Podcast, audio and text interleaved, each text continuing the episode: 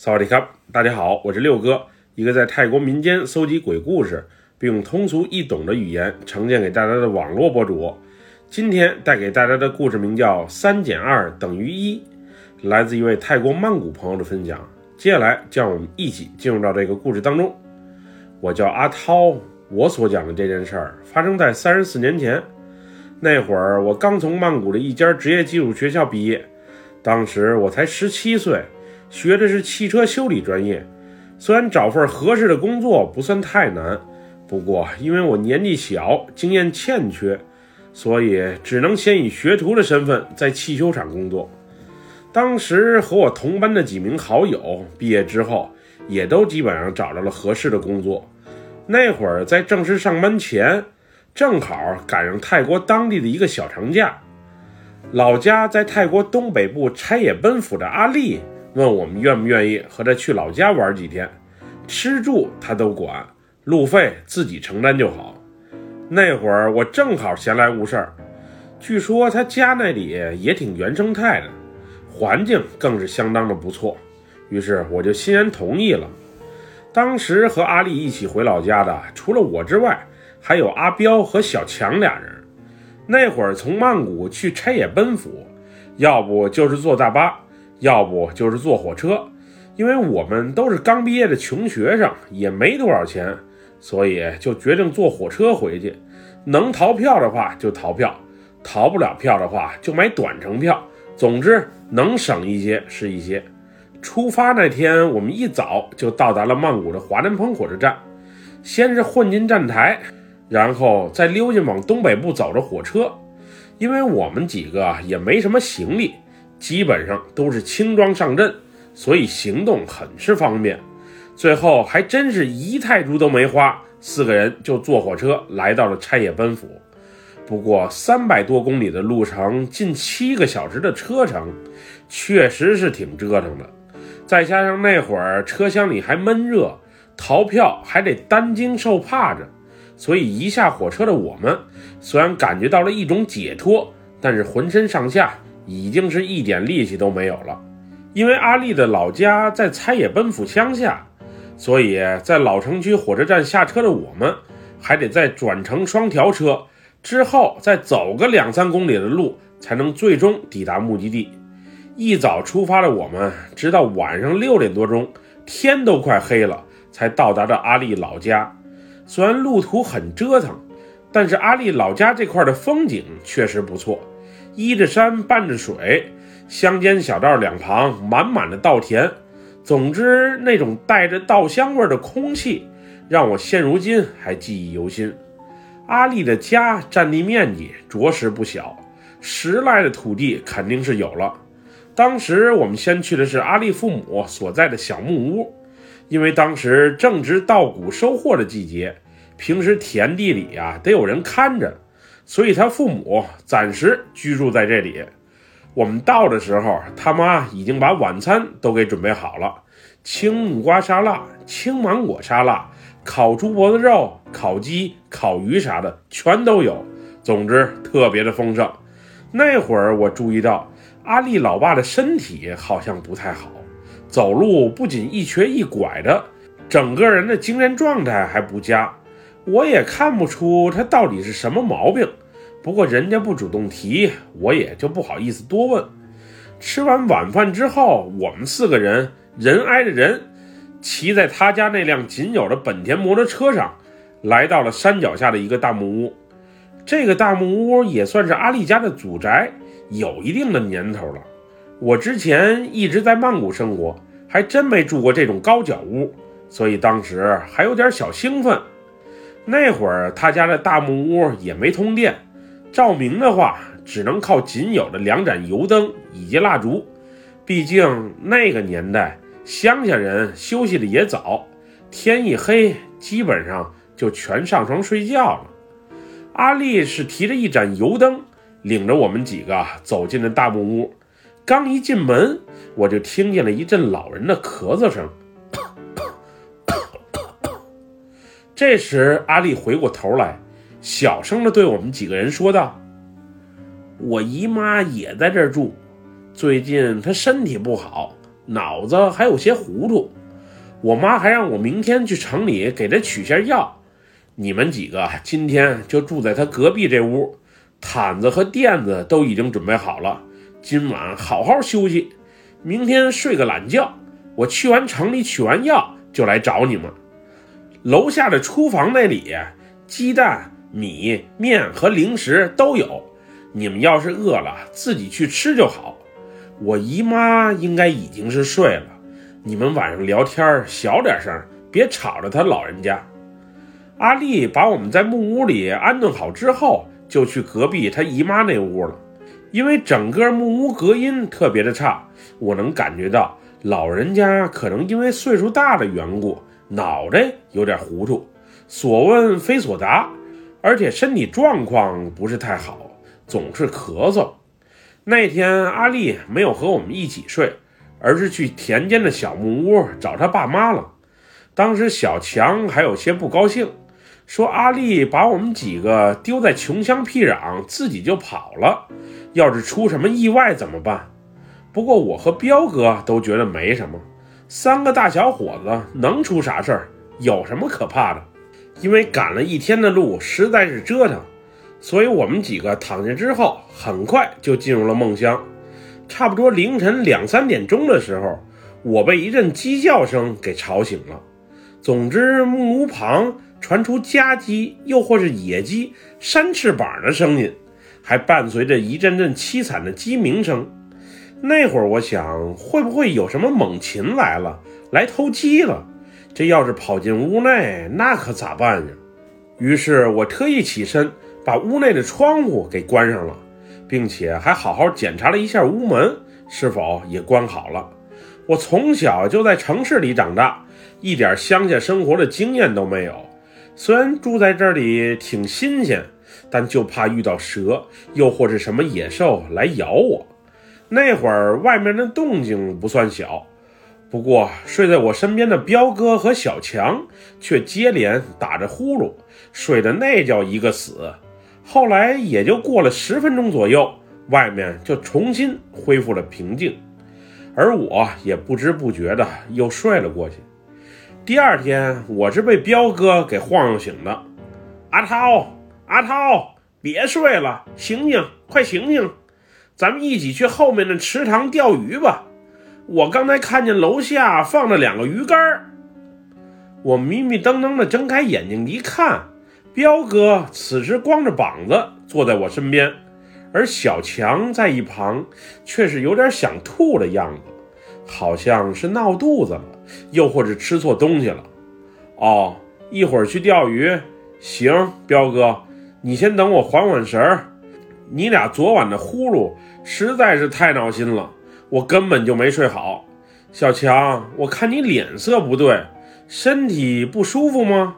我这句话刚说出口，只见小强哇的一下吐了起来，紧接着彪哥说道：“我俩今早起来就看见屋内的桌子上摆着三杯茶水以及一些小点心。”我还以为是姨妈特意送过来的。刚才茶水我喝了一口，感觉味道怪怪的，就没有继续再喝了。不过饿坏了的小强是又吃又喝，你看吃坏肚子了吧？姨妈可能是脑袋糊涂了，送过来的吃的都过期了。我劝你啊，最好别吃了。一会儿咱去池塘钓些鱼，我给你们做烤鱼吃。小强的表情那会儿看起来是格外的痛苦。彪哥问他去不去和我们一起钓鱼，不过小强好像身体确实不舒服，说是想先躺一会儿。就这样，我简单收拾一番之后，就和彪哥去钓鱼了。我俩先是在池塘边的小树林里捉了点昆虫和蚯蚓当做鱼饵，然后就去池塘边开钓了。那天特别的闷热，实在撑不住的彪哥还跳下池塘泡了个澡。不过这貌似有点深的池塘，我可是不敢下去。游泳虽然我会，但是我怕里面有水蛇，又或是蜥蜴啥的咬我。我天生就胆小，可不像彪哥那么鲁。我俩在河边钓了好半天，才最终钓上了一条巴掌大的罗非鱼。这鱼塞牙缝都不够，仨人分肯定就更不够分了。我当时其实想回去了，因为钓鱼确实是有点枯燥无聊。不过彪哥兴致却很高，直到一条两斤重的大鱼上钩之后，彪哥才乐呵呵的决定回去。当时他声称让我们品尝天下最美味的烤鱼。不过，我对他的厨艺严重持怀疑态度。毕竟，彪哥平时就是一个爱说大话、爱吹牛的人。不过，在钓鱼这方面，我确实承认他的天赋。毕竟，两条鱼都是他一人钓上来的。池塘离我们所在的大木屋不算远，也就二百多米左右的距离。回去之后，彪哥就把刚钓上来的两条罗非鱼扔在了门口的水缸里。然后招呼我去问问姨妈盐放在哪儿，有没有什么调料可以用的，并让我把小强也给叫下来。我走进高脚屋之后，先去姨妈那屋瞅了一眼，当时老人闭着双目躺在那里，好像是睡着了。这叫我怎么问他呀？问他盐在哪儿？我不能把老人给强行叫起来啊。之后我又在屋内看了一圈。小强没在屋里，难道是去田间小木屋找阿丽了？我依然在屋里摸索找寻了半天，最后盐、糖、鱼露还真被我找着了。不过也仅找着这些。我把这些调料给拿下楼的时候，刚从远处方便完的彪哥还嫌我慢。那会儿肚子有点饿的我，心里也不是很痛快。在学校就喜欢装大哥使唤人，在外面还是如此，也就是脾气好的我能容忍。要是换个人，就冲你嘚吧嘚的样子，早就跟你急了。另外，你刚才去草丛中方便，是拿什么东西擦的屁股？你那手到底洗没洗？刚上完厕所就给我们烤鱼吃，真是太不卫生了。你那秘制酱料，我可一点也不想沾。那会儿我已经决定了，即使再饿，彪哥做的烤鱼也不吃了。不是我洁癖，而是他实在太不讲究了。不过让我们奇怪的一点是，当我们想把放在水缸里的那两条罗非鱼捞出来的时候，却发现鱼不见了。难道这鱼还能飞？也就我回屋，彪哥上趟厕所的功夫，这鱼竟被偷了，不会是被猫叼走了吧？彪哥当时更是非常的生气，一个劲儿埋怨我回屋花的时间太长，导致鱼被偷了都不知道。我那会儿啊也不服气，你在楼下待着，我上楼去找调料，是你不好好看着，怎么还赖起我来了？我一赌气，于是就跑回了屋，不想再与他争辩了。我刚进屋没多久，那个死胖子，也就是彪哥，也跟了进来，还是一个劲儿的埋怨、嘚吧，像只苍蝇一样，嗡嗡吵个不停。不过我完全不把它当回事儿，这绝对是最后一回和你一起出来玩了，没有下次，我发誓，绝对没有下次。就在我俩都生着闷气的时候，突然，咣当一声打破了平静。随之而来的还有高脚木屋地板的震动。这是什么声音？应该是从屋里传来的，不会是什么野兽顺着窗户跳进来了吧？原本还在闹着情绪的我和彪哥，此时握手言和，站在了同一个阵营。毕竟。要是真遇到危险了，我俩得合力逃命啊！彪哥胆子大一些，先我一步走出了房间查看情况。这时屋内还扑通扑通的传来活鱼在地板上拍打的声音，另外好像是有什么东西在饥不择食的吃着什么。总之，这一切发生的是特别的奇怪。当我俩意识到这声音是从阿丽姨妈那屋传来的时候，顿时深感不妙。姨妈身体不好，行动不便，要是真有野兽闯进来，再伤着他老人家，那可就糟了。刚才我去姨妈那屋，出门的时候还顺手帮着把屋门给关上了。现在这声音从那屋传来，我还真不敢一下把门拉开，瞅瞅里面到底是啥情况。不过好在通过木板墙壁之间的缝隙，我们也能了解到里面的情况。当时我和彪哥轻手轻脚地趴在木板上，从缝隙里朝姨妈所在的屋内瞅着。不瞅不要紧，一瞅还真是吓了我一跳。只见刚才还在地板上躺着好好的姨妈，此时正蹲坐在地上，背身对着我们。她嘴里好像正在嚼着什么东西，总之那发出的响声让人听起来心里有些发毛。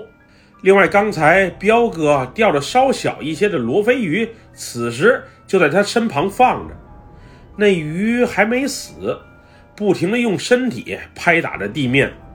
这一幕彻底给我和彪哥整懵了，到底是什么情况？难道彪哥钓上来的鱼被姨妈偷了，还被他给生吃了？那会儿吓得我是连大气儿都不敢喘。来之前，老妈就告诉我，乡下怪事儿多，让我多加小心。我那会儿还不当回事儿，没想到如此诡异的事情，竟然真真切切的就在我身边发生了。我当时能明显的感觉到。彪哥肥大的身躯在微微颤抖着，连身旁的木板都跟着一起小幅度的晃动。他估计也是被吓坏了，没想到更恐怖的一面还在后面。原本背对着我们的姨妈，可能是察觉到了我们这边的动静，突然一下以蹲坐的姿势来了一个一百八十度的转身。她不是缓缓地转过来的，而是以跳跃的姿势。一气呵成的完成了转身，此时我才发现，眼前的这个姨妈嘴里叼着吃了一半的生鱼，并且从嘴角还不时滴着鲜血。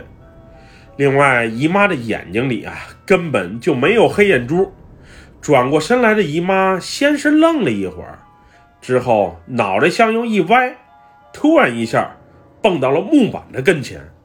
此时，我和彪哥与这诡异的姨妈就隔着一层木板，他这突如其来的举动，着实给我们吓了一跳。彪哥当时瞬间往后一躺，摔了个踉跄，之后惊魂未定的他爬起身来，就迅速跑出了高脚屋，而我也是紧随其后。一切的一切实在是太可怕了，姨妈这到底是怎么了？一个身体不适的老人，怎么突然变得这么灵活起来？难道这个姨妈已经不是原本的那个姨妈了吗？我和彪哥就顺着田间小道跑着，我也不知道彪哥要去哪里。不过只要离那个高脚屋越远越好。我们跑出去大约三五百米左右，阿丽骑着摩托车朝我们走来。彪哥一见到阿丽来了，瞬间。坐在了摩托车的后座上，然后招呼阿丽赶紧掉头回去。走走，快走！你姨妈疯了，疯了！咱们快跑！你瞎说什么？我这刚要给姨妈送药去，你俩这么着急是要去哪儿？阿丽问道。先别管了，你先赶紧带我俩离开，别回去，千万别回去！走走，快走啊，快走啊！彪哥嘶吼着。后来，我们仨骑着那辆有些破旧的小摩托，慢悠悠地晃悠到了阿丽爸妈所在的田间小屋。刚一进屋，我就看到小强，此时正躺在屋里。他面色不仅有些苍白，而且身体貌似还有些发热。小强，这是怎么了？病了吗？我随即问道。我刚才去高脚屋找你们的时候。原本想问问你们谁想和我进城去给姨妈取药，也顺便溜达一圈。那会儿我就见到小强一人在屋里，他说你俩去池塘边钓鱼去了。我看他身体不是太舒服，于是就给他带过来了，让老妈先帮着照顾一下。你俩刚才是什么情况？彪哥又是怎么了？这时，只见彪哥一个人精神恍惚着坐在门边，身体不仅颤抖着，还不停地小声念叨着：“我我我要回家，我我要回家，我我要回家，我要回家。”我当时虽然也怕，不过还是能把情绪给控制住的。于是我就把刚才发生的事情一五一十的讲给阿丽听。阿丽听完之后，面目表情突然严峻了起来。他说：“最近家里养的生禽，鸡呀、鸭呀，听老爸说总有丢失的。这几天忙着收稻谷，也没来得及查找原因。”我这么一说，他好像明白了什么。当时看着阿丽欲言又止的样子。我意识到，确实是发生了什么。这地方还真不能多待。我们刚和阿丽回来一天，就遇到这些奇怪的事情。说句实话，那时的我，都怀疑是不是他有意而为之。莫非都是阿丽设计好的，都是陷阱？当时越想越气的我和彪哥一合计，还是赶紧走吧，此地不宜久留。虽然阿丽一个劲儿地说是我们想多了，并愿意带着我们再回高脚屋一探究竟，不过我们肯定是不愿意，也不敢再回去了。我和彪哥的态度当时都很坚决，就是让阿丽现在马上回高脚屋，把我们几个的随身行李给取过来，然后送我们到车站。我们是不想再多待了。原本我还有些顾虑。要是这真是一个陷阱咋办？会不会我们就回不去了？不过后来阿丽真的把贴身行李给我们取了回来，并带着我们仨人骑着一辆摩托车送到了附近的车站。那会儿虽然阿丽说是我们看错了，她回去的时候姨妈就在地板上躺着呢，没有我们说的那么邪乎。不过刚才的一切。毕竟是我们亲眼所见，相对于她的话，我还是更信任自己的眼睛。那天坐火车回曼谷前，我特意帮小强给家里打了个电话。小强那会儿有点虚脱的感觉，也不知道是吃坏了肚子，还是不适应这里的气候。总之，全身虚弱无力，连走路都得有人扶着，就连吃东西都是相当的费劲儿。来的时候我们逃了票，回去的时候都老老实实的买了票。那会儿我和彪哥都特别的生气，原本期待一次完美的旅行，没想到却遇上了这事儿。阿丽和我们上学的时候关系挺不错的呀，我们也都像亲兄弟一样相处。在我内心深处，我是更愿意相信，这一切的一切都是一场意外。又或是误会，而不是阿丽故意设计的。小强在回去的火车上昏昏沉沉的睡了一大觉。下车的时候，我看他自己能走了，说话也气更足了一些，估计应该是没啥事儿了。原本话很多的彪哥在火车上却好像心事重重的样子。坐在窗边的他，就静静地看着外面的风景，特别的安静。到达曼谷华南鹏火车站，我们稍作告别之后，就各回各家了。匆匆的来，又匆匆的走，真是太折腾了。不过能平安回来就好。那会儿也没手机，我家连固话都没有，再加上我们几个住的又远，所以平时想联系也困难。我们仨人相约，回头去学校领毕业证的时候再见。到时聚聚，大家一起吃顿饭。谁曾想计划赶不上变化，那一次也最终成为了我们仨人的诀别。领毕业证的那天，当我回到学校的时候，我竟然听说小强出意外事故死了，据说是不慎掉落在他家附近的一条排污渠淹死的。而彪哥那天也没来，具体是什么原因我也不知道。另外，阿丽虽然没来，不过她的毕业证好像已经被提前领走了。原本我还想借着这个见面的机会，好好质问她，到底是出于什么目的让我们几个陪他回老家。可是却永远没了机会。我后来因为没能打听到彪哥的联系方式和住址，所以也就没能与他再见面。不过前些日子我去曼谷邦寺火车站打疫苗的时候，偶遇了我们的一个同学。后来聊着聊着，他提到了彪哥。他说前些年有回陪老丈人去医院的时候，曾在那里遇见了彪哥。因为彪哥的长相很有特点，所以轻易不会认错的。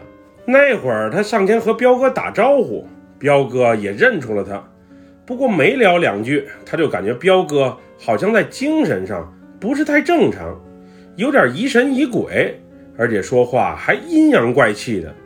当时彪哥身旁还跟着一个女人，估计是他媳妇儿。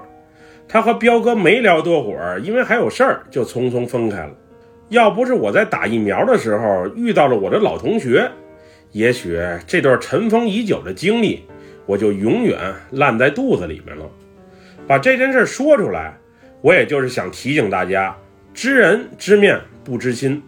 再好的朋友或关系，约你去哪儿或是干什么，都得多一个心眼儿，不然要真出了什么事儿，那就后悔都来不及喽。尤其是那些女孩子们。我后来有幸和一个比较有名的黑衣法师闲聊的时候，还特意把这段经历讲给他听。他说，很久很久以前，尤其是在乡下，有一种可以进人身体里的鬼。那个鬼具体叫什么，我现在实在是想不起来了。总之，那个鬼十分的邪性，它可以寄宿在人的身体里，并控制人的大脑。蚕食人的内脏，如果他还吃不饱的话，还会生吃些活物来充饥。也许阿丽的姨妈就是被这厉鬼给控制了，也说不定。不过他也说这就是个传说，他也没有见过真实存在的案例。他当时这么一说，我也就这么一听。虽然这个大师我是比较敬重的。但他对我说的这些事儿，我并非完全相信。毕竟后来他让我考虑一下古法赐福，说是能帮我转转运势。我不知道他所讲的这些最终目的是不是让我找他赐福赚些小钱。意外死亡的小强，后来精神上有点不正常的彪哥，那天姨妈诡异的举动，阿丽的离奇失踪，到底是独立的事件？还是冥冥之中存在着某些联系？为什么我什么事儿都没有？也许这一切永远就是一个谜吧。本期故事就分享到这里，喜欢六哥故事的朋友，别忘了点赞和关注哟。咱们下期节目再见，么么哒，拜拜，萨瓦迪卡。